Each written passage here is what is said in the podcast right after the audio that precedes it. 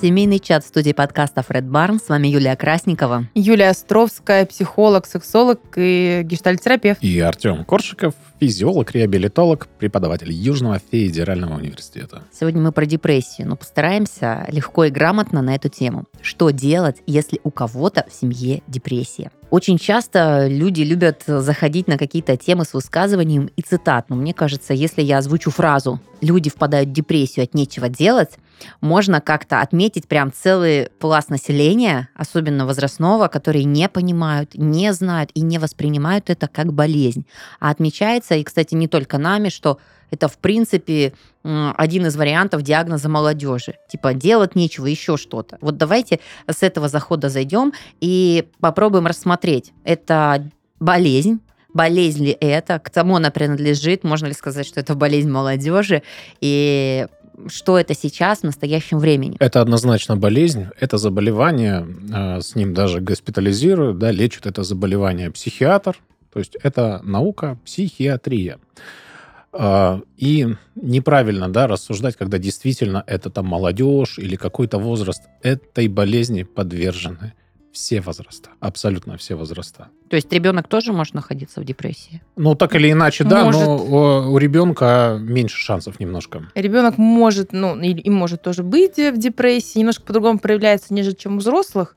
А, и еще одна, так немножко про детскую депрессию скажу, что если мать находится в депрессии в данный момент, то есть такой феномен, что ребенок, он, ну, как будто бы себя подкручивает, чтобы быть на одном с матерью энергетическом уровне, чтобы быть к ней ближе. То есть, так, если мать в депрессии, ребенок не может быть ярким, проявленным и проявляющимся, ему приходится тоже, ну вот под этот адаптироваться, да, адаптироваться ага, эмоционально, ну тогда можно тоже считать такой детской что, принцип как, как ветрянка, если в доме кто-то болеет депрессией, есть возможность, что ты тоже зацепишь. Ну, депрессивный фон, слушайте, он прям так подзатягивает, правда. Если ну, есть склон... Дети же, они транслируют своих родителей, угу. во-первых, во-вторых, мне кажется, они все-таки... Э копируют модель поведения в данной ситуации. Ну, чтобы быть доступ, чтобы мать была более доступной, мне нужно, ну, нужно стать таким же, как ты. Немножко да. таким же вот угнетенным. Ну, на самом деле, это очень большая проблема, да, вот Всемирная организация здравоохранения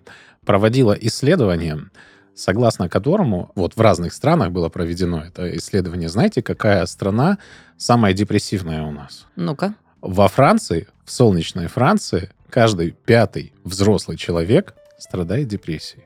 А есть предпосылки или корни? Ну, сложно говорить, там есть разные э, причины, но, возможно, из-за того, что диагностируют хорошо. То есть, к примеру, да, до 2000 года у нас есть страна, в которой не было ни одного случая депрессии. Китай. Почему? Потому что до 2000 года э, проявление депрессии считалось там частью личности. И только после этой даты, да, они начали диагностировать эту депрессию. И, тем не менее, вот спустя там 20 с копеечками лет а, процент депрессивных у них там, ну, по разным данным, от 7 до 9.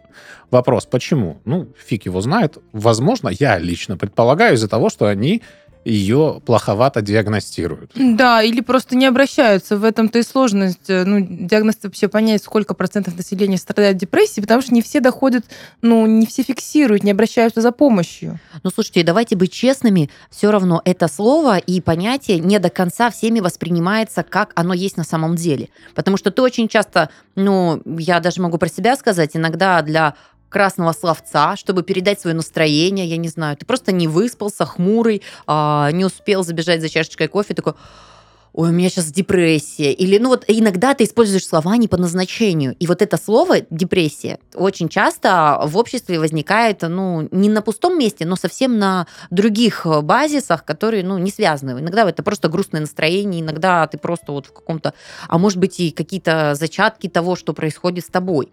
Поэтому, а, возможно, это как явление новое 21 века, возможно, это а, отметка, что и диагностируется у нас плохо, да, в плане того, что, ну, ты не всегда при, приходишь на прием. В общем, это и к чему? Когда у тебя болит горло, ты четко понимаешь, у меня болит горло. Или у меня заложен нос.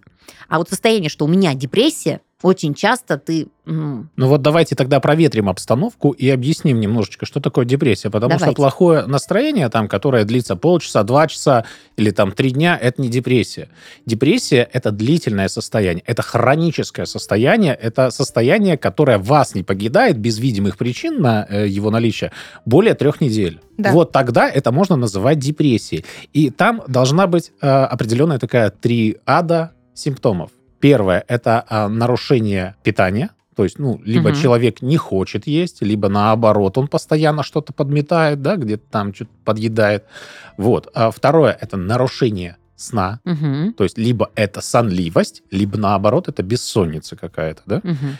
И третье – это а, как раз-таки проблемы в настроении. И причем это стабильно. Не то, что там у меня сегодня плохое настроение, у меня сегодня нет сил, а завтра вроде как бы солнышко выглянуло, и ты такой бодренький норм побежал, поскакал. Нет, это вот вне зависимости от того, смотрит солнышко да, в окошку, не смотрит солнышко в окошку, какое там э, время года, в любом случае у тебя... Хотя нет, там есть взаимосвязь определенная циклическая, но сейчас не об этом. Да? То есть у, у вас должно быть стабильное состояние, стабильное плохое состояние на протяжении трех и более недель.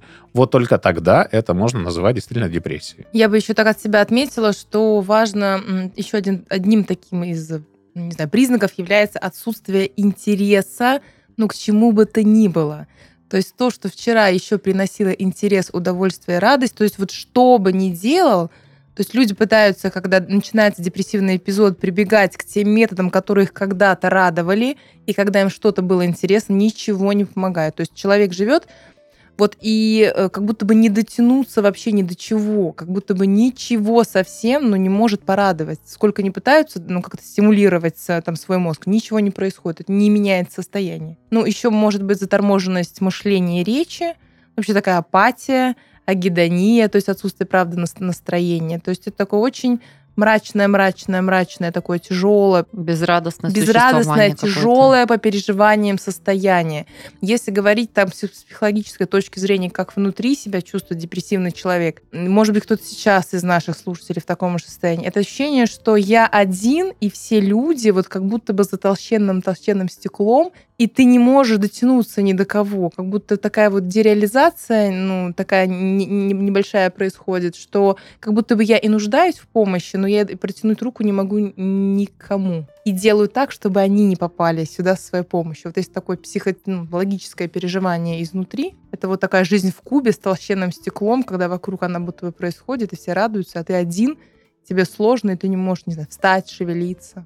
Что-то такое. Причем это стекло, оно такое матовое, да, не полностью прозрачное, и видно только силуэты, по сути. Да-да. И еще э, очень характерное упоминание у всех а, людей, страдающих депрессией, это потеря смысла. Мгм. То есть они вот именно теряют смысл ко всему. Они не видят ни в чем смысла. И вот на самом деле, почему сложное это заболевание? И это действительно именно заболевание и сложное. Потому что в отличие от вот тех, ты говоришь, насморк, там, горло, бронхит, мы можем там сдать анализ крови, посмотреть воспалительный процесс в нем, мы можем сделать какие-то обследования, там, рентген, электроэнцефалографию, куча-куча-куча всего, да, МРТ у нас есть, э, чтобы какие-то заболевания выявить. Депрессия ставится исключительно только на основании беседы. Беседы психиатра и пациента. И вот только на основании этой беседы ставится такой диагноз. Он никак не подтверждается исследованиями. Слушайте, ну просто после описания стекол, куба, очень сложно выйти на эту беседу, чтобы человек пришел и побеседовал с психологом, если это один из инструментов. Потому что то, что мы с вами проговариваем, а, более понятно становится, что происходит, потому что после первого блока, когда Артем перечислил вот физические, да, вот э, реалии, ты понимаешь, ну, это похоже на, я не знаю, когда занят каким-то проектом, дедлайн, сроки горят, ты не спишь, нервничаешь, но ты не теряешь интереса к жизни, у тебя есть цель. И вот когда вы дополнили описание, что потеря интереса, безрадостность, закрытость к людям и от людей, да, ты начинаешь понимать, что, ну, это что-то прям про психологические уже си- ситуации. И очень часто люди, которые пережили эту болезнь или вот находились в стадии болезни, они кричат в один голос, говорят, помогайте, вытаскивайте насильно, потому что иначе другого выхода нет. Да, именно это именно вот такой там волевой такой момент, как бы тебе блин, не, хот... ну, не хотелось к людям, это надо брать и делать. И Почему это просить с нами помощи. происходит? С чем это связано? Есть ли какие-то предпосылки, физические недомогания, я не знаю, сильный стресс? Что э, вот становится как бы переходя... Причиной Да, переходя на банальные вещи, ты замерз, промерз, ноги там мокрые были, ты раз, есть какие-то болезни, да, возможно. А вот у депрессии, вот у этого состояния, что могут быть э, причинами? Ну, на самом деле, в настоящее время э, существует огромное количество теорий появления депрессии, но до конца э, этиология и патогенез нам не ясны. В 1965 году прошлого столетия было проведено исследование. Тогда это еще можно было исследование на животных, а сейчас уже запретили. Э, В чем суть исследования была? На протяжении шести дней а, собаку помещали в клетку и по полу этой клетки пропускали ток. Ток не самый сильный, но для того, чтобы ну, как бы собака чувствовала болевые ощущения. И на седьмой день сделали то же самое, только открыли дверь клетки. Собака, естественно, она могла при появлении этого тока, она могла выйти. И вот что интересно, 80% собак действительно, они выходили из этой клетки, но 20% они оставались. То есть они осознанно оставались страдать. И вот по результатам этого исследования была написана статья, и вот этот вообще феномен, он был назван как обученная беспомощность. А, И потом а, автор а, этого исследования, авторы этого исследования говорили о том, что вот действительно они научили животных страдать. После этого, через несколько лет, появилась одна из теорий возникновения депрессии, которая утверждала, что в результате недостаточной пластичности, пластичность это свойство центральной нервной системы, пластичность мозга имеется в виду. В, недо- э, в результате недостаточной этой пластичности идет э, запоминание негативных установок, негативных схем, от которых потом человек не может отказаться. То есть вот как собаки тогда сформировали, да, на базе там какого-то условного рефлекса или, ну, тут можно углубиться и подумать больше. Но суть, э, сформировали у нее негативную установку, связанную с болевыми ощущениями от этого тока, и все, и она осталась. Это негативная установка. Вот. Ам, У нас есть гиппокамп в головном мозге. Это участок мозга, а, отвечающий за нейропластичность. И в нем а, постоянно идет формирование новых нейронных клеток, нейронов новых, по сути. И этот процесс, он называется нейрогенез. Вот. И в чем суть? В том, что проведены исследования, в результате которых выяснили, что у людей, э, которые пережили травму какую-то сильную психологическую, а которые а, пережили попытку суицида, а нейрогенез снижен. То есть образование новых нейронов, оно снижено. Соответственно, и пластичность мозга, она значительно снижена. У детей, что вот интересно, да, у детей, э, особенно э, там первого, второго года жизни, нейрогенез значительно выше, чем у взрослых. И способность детей учиться, она намного выше.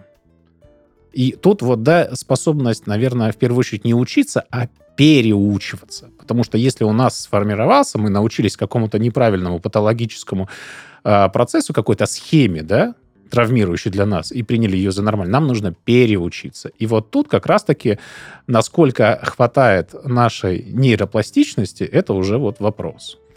Есть определенные моменты, как можно стимулировать эту нейропластичность. Да, вот, кстати, тоже было исследование, которое подтвердило, что антидепрессанты, да, которые их назначают для лечения депрессии препараты, они увеличивают нейропластичность. Они нейрогенез э, увеличивают в гиппокампе. Опять же, было исследование лет, наверное, м, 12, может быть, 15 лет назад. Было исследование британских ученых, мои любимые британские ученые, да, которые э, доказали, что у лондонских таксистов, а в то время, нужно понимать, еще не были не так хорошо, как сейчас, развиты все навигационные системы, и мы могли, используя там смартфон и руль, доехать куда угодно. Тогда нужно было запоминать. И вот у лондонских таксистов гиппокамп был значительно больше, чем в среднем у популяции. Это говорит то, о- ну, о том, что они вот постоянно где-то что-то новое они запоминают, и они развивают свой гиппокамп. Соответственно, они улучшают свою нейропластичность. Такая уникальная профилактика, да? Да, на Мгм. самом деле очень интересная была практика, и поэтому э, рекомендуют в том числе и какие-то туристические поездки для того, чтобы, ну, это, наверное, скорее в рамках профилактики, ну, и, в принципе, в, в лечении, если это какая-то такая легкая депрессия, да, или стадия депрессии, когда уже попроще рекомендуют, вот как раз-таки такие поездки. То есть по итогу есть склонность у определенной Есть категории склонность, людей Да, есть именно, склонность. да? Есть даже одна история, что есть генетическая предрасположенность. Есть, Да. безусловно, есть и генетическая предрасположенность, и есть еще такой показатель, как двигательная активность. У людей, которые занимаются двигательной активностью, занимаются спортом, да, там у бегунов, в частности, вот они были там исследования, их выборку я видел, а, тоже нейропластичность значительно выше. Поэтому гуляем в новых местах, ездим куда-то, занимаемся спортом, ну и, в принципе, поглощаем новую какую-то Да, ощущение информацию. это вообще профилактика большей части болезней. Да, да, да. Потому что если, заходя про историю Европы, а, у них а, есть и рекомендации пожилым людям, пожилым на секундочку, за 80 лет, а, и есть прям программа, когда отправляют на изучение языков. Потому что профилактика как раз-таки вот э, болезни, связанные с мозговой деятельностью, вот, э, по-моему, бо- болезнь Альцгеймера, Да. ну, все, Да. что связано. Альцгеймера. Очень круто а, для новой информации. Языки, музыкальные инструменты, различные. Ну, кстати, вот музыкальные инструменты вообще шикарно, потому что там огромное количество сенсорных э, систем используется, да, и тактильное, и проприоцептивное, и аудиальное, и зрительное. Ну, в общем, просто Слуш- шикарно. Слушайте, в своей практике исповедь именно человека, пережившего депрессию, я очень информационно получила из интервью с Юлией Ахмедовой, это, которая ведет, э, выступает в стендапе, сама комик, КВНщица. Сильно не похоже, что у нее не динамичная жизнь, э, может быть, там процесс нагрузки, стресса, но она так явно рассказывала про свои сложности. Именно вот после ее откровения, я так немножечко по-другому увидела Ну да, эту ну, болезнь у, изнутри. у нее бары, у нее вот эти депрессивные фазы, они ну, с маниакальными чередуются. Слушайте, переходя на депрессии внутри семьи, между отношений, там есть очень много же разбаловки, какая бывает депрессия, там послеродовая депрессия, депрессия молодых отцов, то есть, ну вот какие-то такие вещи. В семье с какими депрессиями мы сталкиваемся, если это не вот глобальное заболевание, которое настигает человека, а вот из-за внутренних отношений, развития семьи, новых этапов, это про что? Ну, я... Ну, говорят же, есть послеродовая Это, депрессия. безусловно. И, Она и- есть? и называется baby blues, кстати. Вау. Да. Послеродовая де- де- депрессия.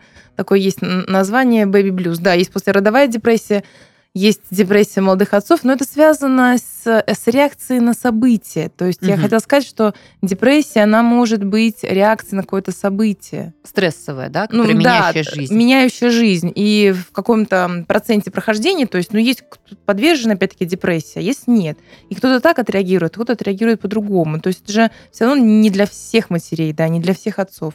Но, правда, они случаются. Так же, как бывает депрессия у подростков. Мгм. Сейчас об этом много говорят, про подростковую депрессию. Депрессия может быть реакцией на какое-то травмирующее событие или событие, ну, сильно меняющее жизнь, то есть стрессовое. Оно, может, и хорошее, да, но такое сильно изме- меняющее жизнь человека. И тут опять же, да, когда человек не может адаптироваться к новым каким-то реалиям, новым, к новой жизни, вот тогда, когда нейропластичность, она Да. невысока, он не может адаптироваться, и вот тогда вот получается вот этот диссонанс, вот этот конфликт. И как мы тут ее распознаем? По всем тем же признакам? Да, триада. По всем тем же признакам мы ее точно распознаем. Ну, слушайте, Она вот так... я сейчас начинаю прикидывать все Они те- просто бывают, сейчас Мгм. немножко скажу, они бывают, ну, глубиной эти признаки. Ну, у кого-то сильнее, у кого-то слабее. Оно тоже может быть будет так, очень тяжелая депрессия. И у нее есть разные степени.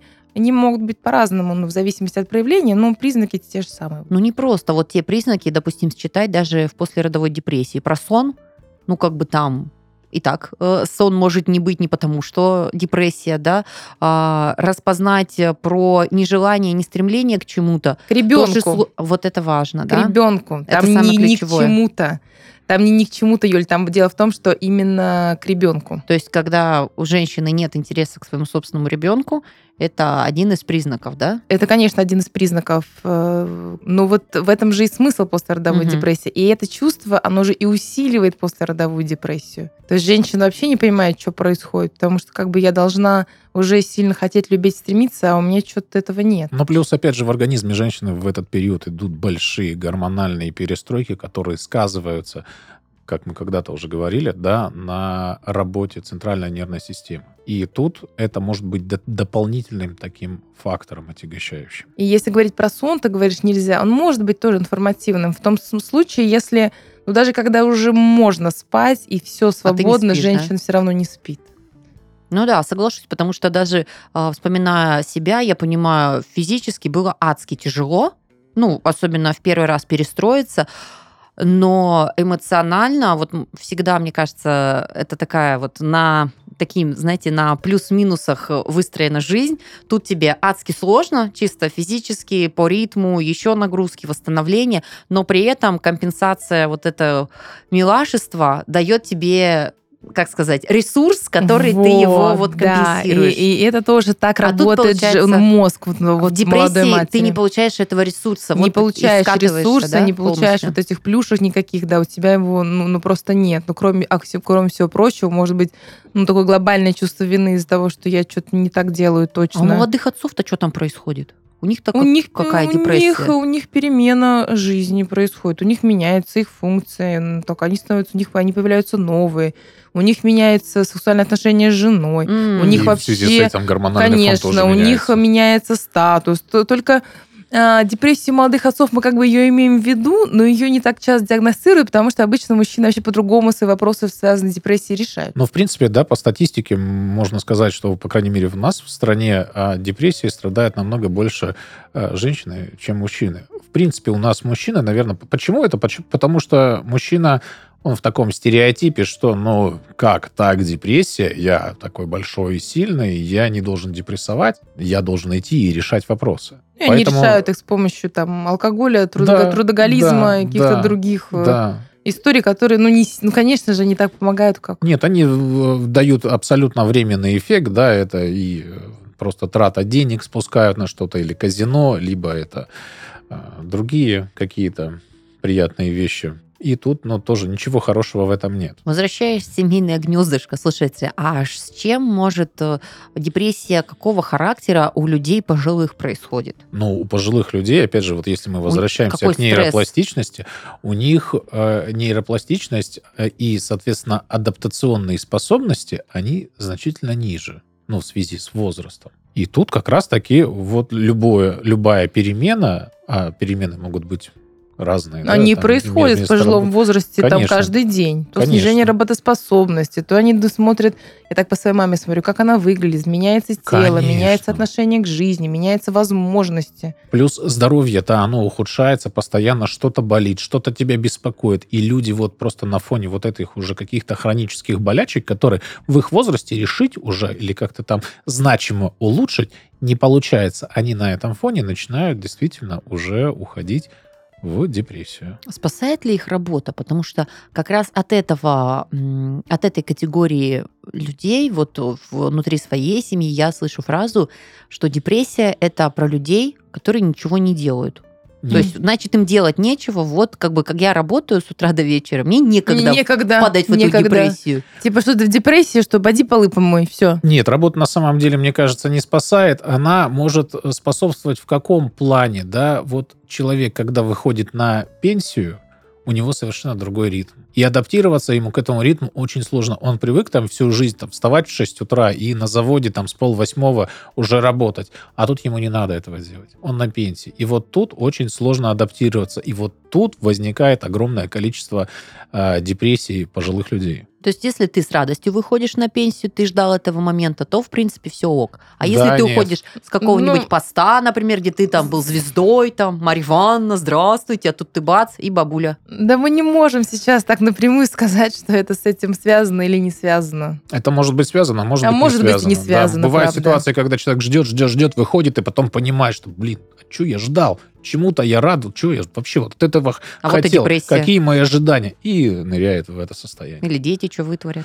Ну, Кро- да. Ну, кроме того, я знаю о том, что если ну, один уже депрессивный эпизод, ну, например, в молодом возрасте был диагностирован, да, и э, пролечен, то, скорее всего, депрессивные эпизоды, к сожалению, будут повторяться. Ну, слушайте, это как с любой болезнью, да? Если у тебя болело колено, там, в молодости ты его вышиб, то в старости оно тебя будет поднывать. То есть и люди, когда, и вот что, что- почему я об этом говорю, потому что люди, когда, ну, у них первый раз это случилось, они были у психиатра, прошли лечение, они наблюдаются, и они знают уже маячки, когда подбирается следующий.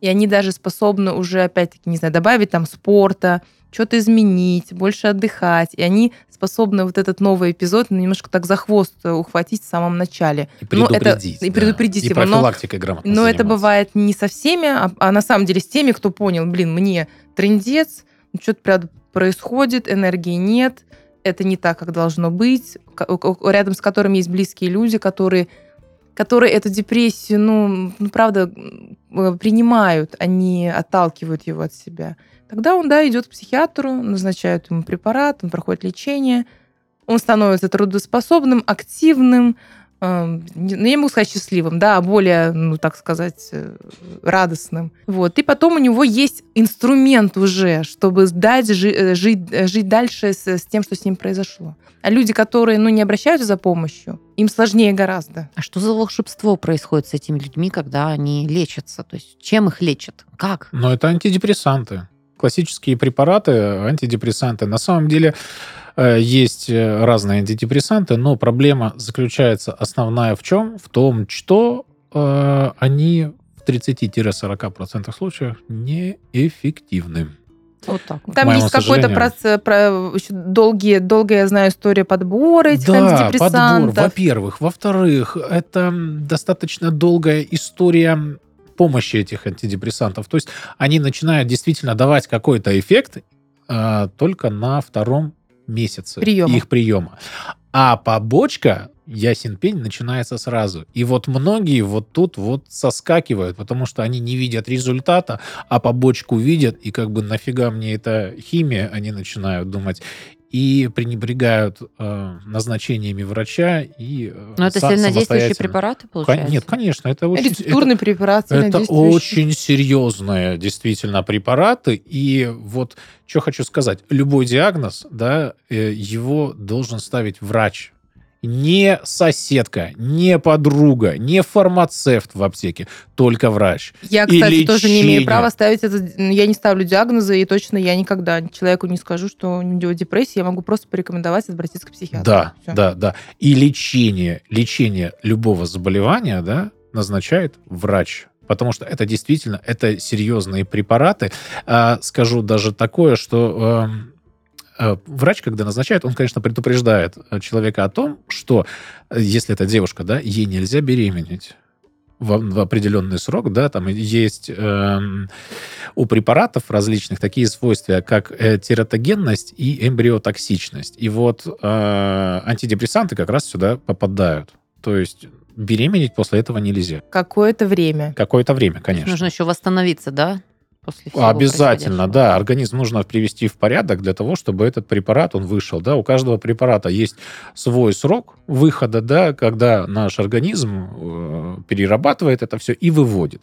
И вот этот срок временной должен пройти. И обязательно в этой ситуации те- слушайте назначение врача, то, что он говорит, рекомендации. Все досконально записывайте, запоминайте и соблюдайте. Потому что врачи не... бу- Ну, врач-психиатр, он не будет назначать препараты без нужды. Это, правда, очень, ну, очень-очень серьезная история. Я хочу, чтобы люди ее услышали и узнали.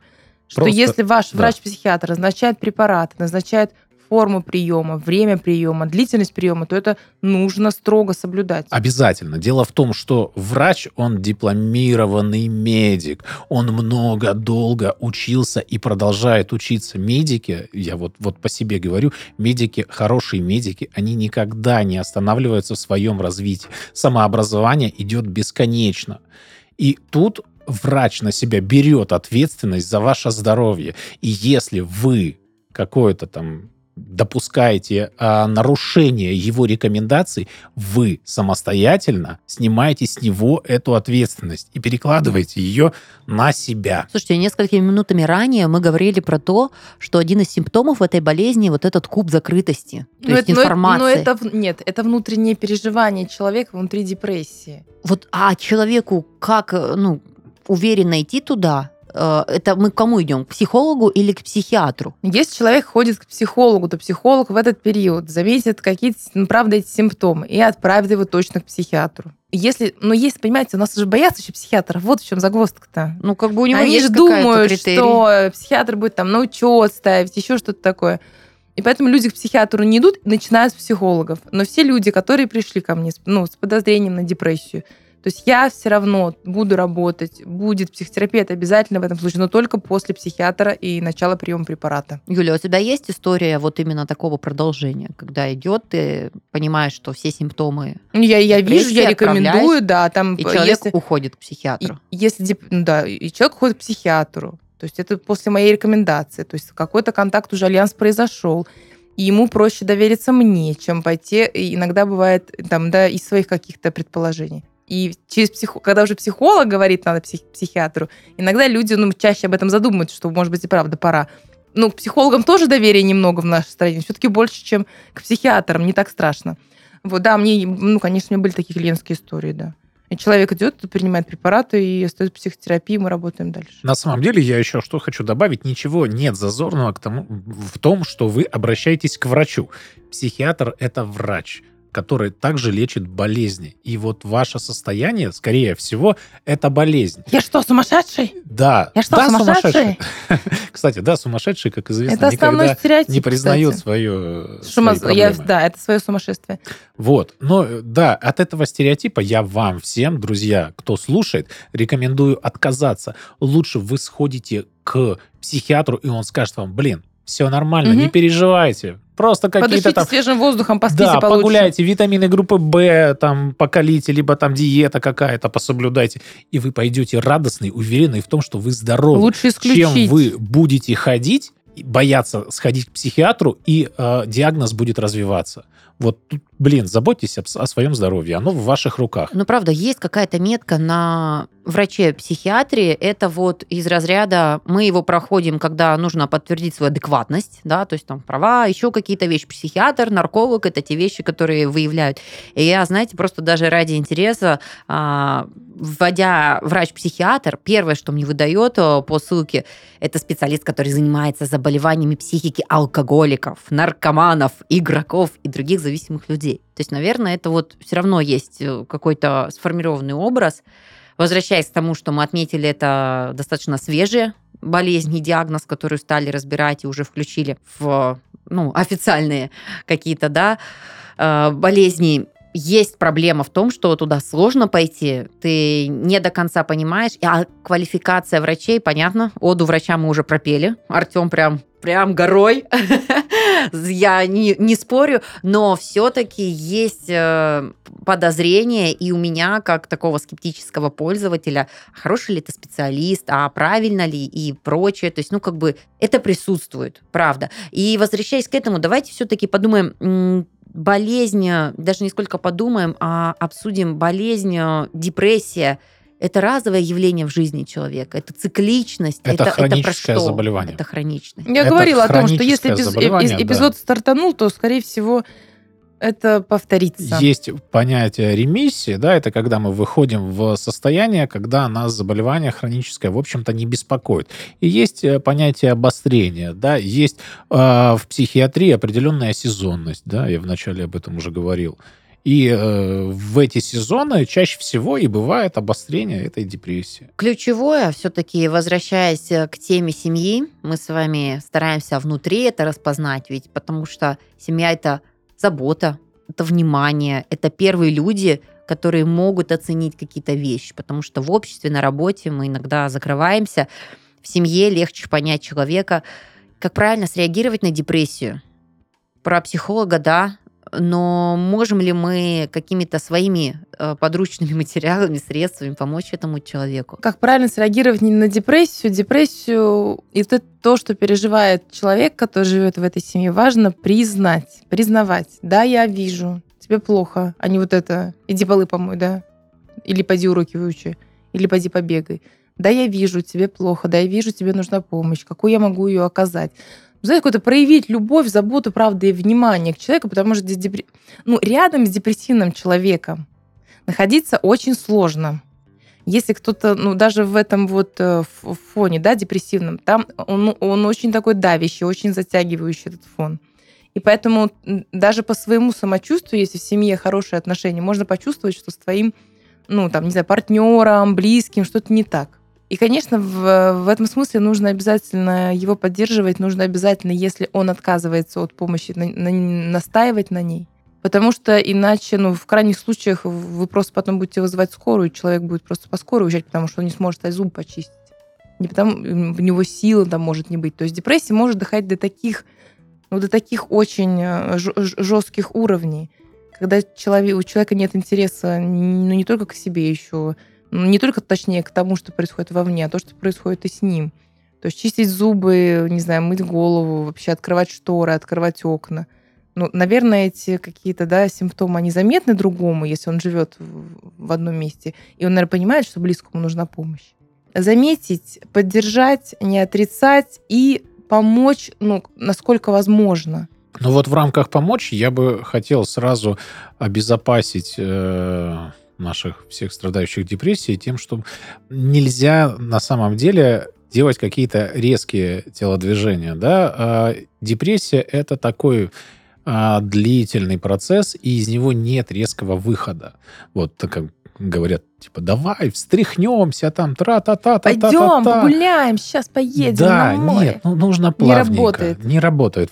Еще хуже сделает еще хуже сделает. Поэтому вот тут очень важно планомерно, аккуратно, спокойно и на таком легком позитиве. Не надо пытаться какие-то негативные эмоции человека, находящегося в депрессии, переглушать какими-то мощными позитивными эмоциями. Радовать его, вот да, это радовать, вот, это не поможет. я тебя как порадую. Это радовать его не вообще поможет. хочется куда-то провалиться Важно, человеку. вот, да, я хотела сказать о том, что важно ну, принимать его чувства, поддерживать. Вот это такое поддержка переживаний, как у нас в психотерапии называется. Я вижу, что тебе тяжело, я вижу, что тебе больно, я вижу, что тебе плохо, я вижу, что ты, ну, что я могу сделать для тебя. А ведь это непросто. Но mm-hmm. особенно, когда ты тяжело принимаешь сам факт депрессии. То есть это отчасти даже раздражающе. То есть какое-то вот уже не человек, не личность, а какое-то вот э, ноющее, страдающее, когда все в порядке, у тебя дом, крыша над головой, да, вот там дети или не дети, вот у тебя есть что покушать, что ты страдаешь, в чем проблема. И очень ну, тяжело, чисто и ведь это не день, что там, ну ладно, день отлежись, это спись два, три, это же может очень затяжной процесс, да, то есть это можно спи- захотеть сбежать от такого человека. То есть, когда... Я о чем и говорю, что вот, рядом с таким человеком находиться сложно. Да, потому что вот когда э, чисто гипотетический человек там после операционной какие-то, ты видишь физически, ты понимаешь э, для чего и почему ты это делаешь. А когда человек полностью, вот это вот загадка этой болезни, наверное, и, и вот ее такая слабая сторона в том, что человек не меняется, у него не выпадают волосы, еще ну чисто меняется, вот. Нет, меняется. нет, я Там про то, что даже ты внешние изменения. не лысеешь на глазах за один день, а я. Нет, не за один, конечно. Вот и сложно в этот момент делать тебя больным, ухаживать, когда ты вроде бы ты такой же, как я, стоишь на ногах, нет температуры, ну, вот такие вот нам привычные вещи, когда нужно как сказать, даже в Карлсоне, понимаете? Я самый больной в мире человек. И хочется уже там ложечкой варенья полечить. А тут просто не хочу, просто не буду, просто нет. Нет это интереса, прям, да. Да, угу. это давит, угнетает, это заражает вот этим состоянием. Туда не хочется иногда возвращаться, мне кажется. Так и есть. да ну нафиг. Такой так и есть, вечер. поэтому я, знаешь, думаю о том, что ну хорошо, что есть такой подкаст. Ну, мы сейчас информируем, что так бывает да, и, ну, кто-то, кто-то в этой, да, давайте возьмем эту пару, да, окей, кто-то в этой паре, у кого-то есть больше волевых усилий, чем у другого. Если у, у, у одного как бы вот это вот понятие воли сейчас так атрофировано, потому что ему плохо, то у второго партнера какая-то воля ну, должна присутствовать и все-таки протянуть руку, Независимости от того, это сложно, да, я точно знаю. Независимости от того, насколько мне не хочется возвращаться домой. То есть протянуть руку к другому, потому что тот сидит и не может до тебя дотянуться. У и него вот тут, нет на это энергии. Вот тут очень важно людям понимать, что на самом деле вот это депрессивное состояние это не просто вот блажь или прихоть этого человека, это действительно сложный, глубокий механизм, связанный и с гормональным фоном, и с нейромедиаторами. Вся биохимия мозга, она меняется, и это нужно принимать. И вот тут человеку нужна помощь ваша помощь. Отворачиваться, конечно, ни в коем случае нельзя. Принять, понять, узнать и отправить лечиться. И контролировать это лечение. Ну, как минимум точно да. Это так. Ну и работать, может быть, над э, потенциальным развитием стрессоустойчивости. Слушайте, мы с вами прошлись от вообще принятия депрессии как э, признанного диагноза э, с рядом симптомов э, официально озвученных, как это можно выявить, какие способствуют и, в принципе, как эта сфера развита в мире, и понимаем, что мы не та страна, которая прям имеет очень крутую статистику и данные, мы больше все-таки на массовом уровне приходим к пониманию. Потому что вот я еще раз хочу сказать, все откровения людей, которые пережили депрессию, которые подвержены депрессии, они прям молятся и в один голос кричат о том, что помогайте, не отворачивайтесь, а, это болезнь, это нужно лечить. И сегодня Артем, выражая медицинскую точку зрения, очень много рассказал из внутренней составляющей, что это не про прихоть человека, это правда про, к сожалению, изменения и хорошо это или нет, но статистика показывает, что меньшая часть общества подвержена этим болезням, но все-таки они есть. И семья – это то общество, которые должны первым быть, бить тревогу. Очень часто, кстати, знаете, в историях, когда происходят какие-то ситуации, там, связанные там, с психологическими сбоями, с суицидными наклонениями, а, все правоохранительные органы, люди там, с общества говорят, почему? Почему не было сигналов из семьи? Вы должны были это увидеть. Ну, есть какие-то вещи, не, да? Не хочется, бывает, замечать. Ну, как бы, да, да? не всегда. Иногда это связано в зависимости, какие у тебя внутри отношения, как у вас выстроена лишний раз не хочется, может быть, брать на себя больше задач каких-то, да, внутри семьи. Но это, наверное, про любящих людей, про отношения. Это важно. Важно помочь, чтобы а, немножечко повлиять на ситуацию. Да, я хочу еще немножко поддержать людей, ну, у которых э, в семье сейчас люди, ну, с диагнозом депрессия. Я точно знаю, что вам, правда, страшно было, наверное, и признать, что другой рядом кто-то так страдает. Это э, ну, сложно, и, и признаваться в этом страшно. Тогда что-то точно надо делать. Тогда, знаешь, вот этот, я думала про эти все истории, что диагноз другого тоже может напугать. Не только, когда он у меня, а когда он у моего близкого, сто процентов. Это же пугающе.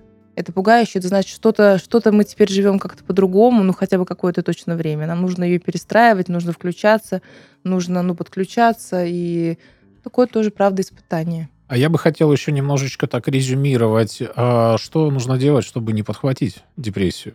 Да, опять же, это обязательно а, физическая активность, занимайтесь спортом, спортзал, ходьба, это уже хорошо. А помимо этого, путешествия, да, все новое развивает вашу нейропластичность путешествуете, ездите куда-то, ходите там пешком в лес, на выходные выезжаете в отпуск куда-нибудь далеко, либо близко, да, у нас и страна большая, и за рубежом много разных интересных мест. А, читайте, осваивайте новую информацию, пробуйте музыкальные инструменты осваивать, учите языки, развивайтесь. Чем больше вы будете познавать, тем будет лучше работать ваш мозг. Ну и, конечно, высыпайтесь как следует. Режим сна – это имеет большое влияние на нашу нервную систему и наш мозг. И режим питания обязательно. И обязательно любите друг друга. Обязательно занимайтесь своим здоровьем. Я вам желаю сил, энергии и денежков побольше. Слушайте, мы сегодня много ушли именно в диагноз, в симптомы, как это происходит э, у людей. Наверное, чтобы просветить в этом вопросе, а, а, озвучить другую точку зрения внутренней составляющей, потому что когда ты понимаешь, как эти механизмы работают изнутри, а, уже по-другому воспринимаешь и симптомы. То есть наверное, в семейной жизни это еще один этап, который нужно, важно пережить вместе с помощью близкого человека а, и с поддержкой. Ну а, а лично мне сильно понравились рекомендации. Путешествия, здоровый образ жизни, ходьба и новые эмоции, мне кажется, нужны не только для профилактики депрессии, но и профилактики семейной классной жизни. Ну что, поехали? Погнали. Все, всем пока, мы уехали. Все, до встречи, пока.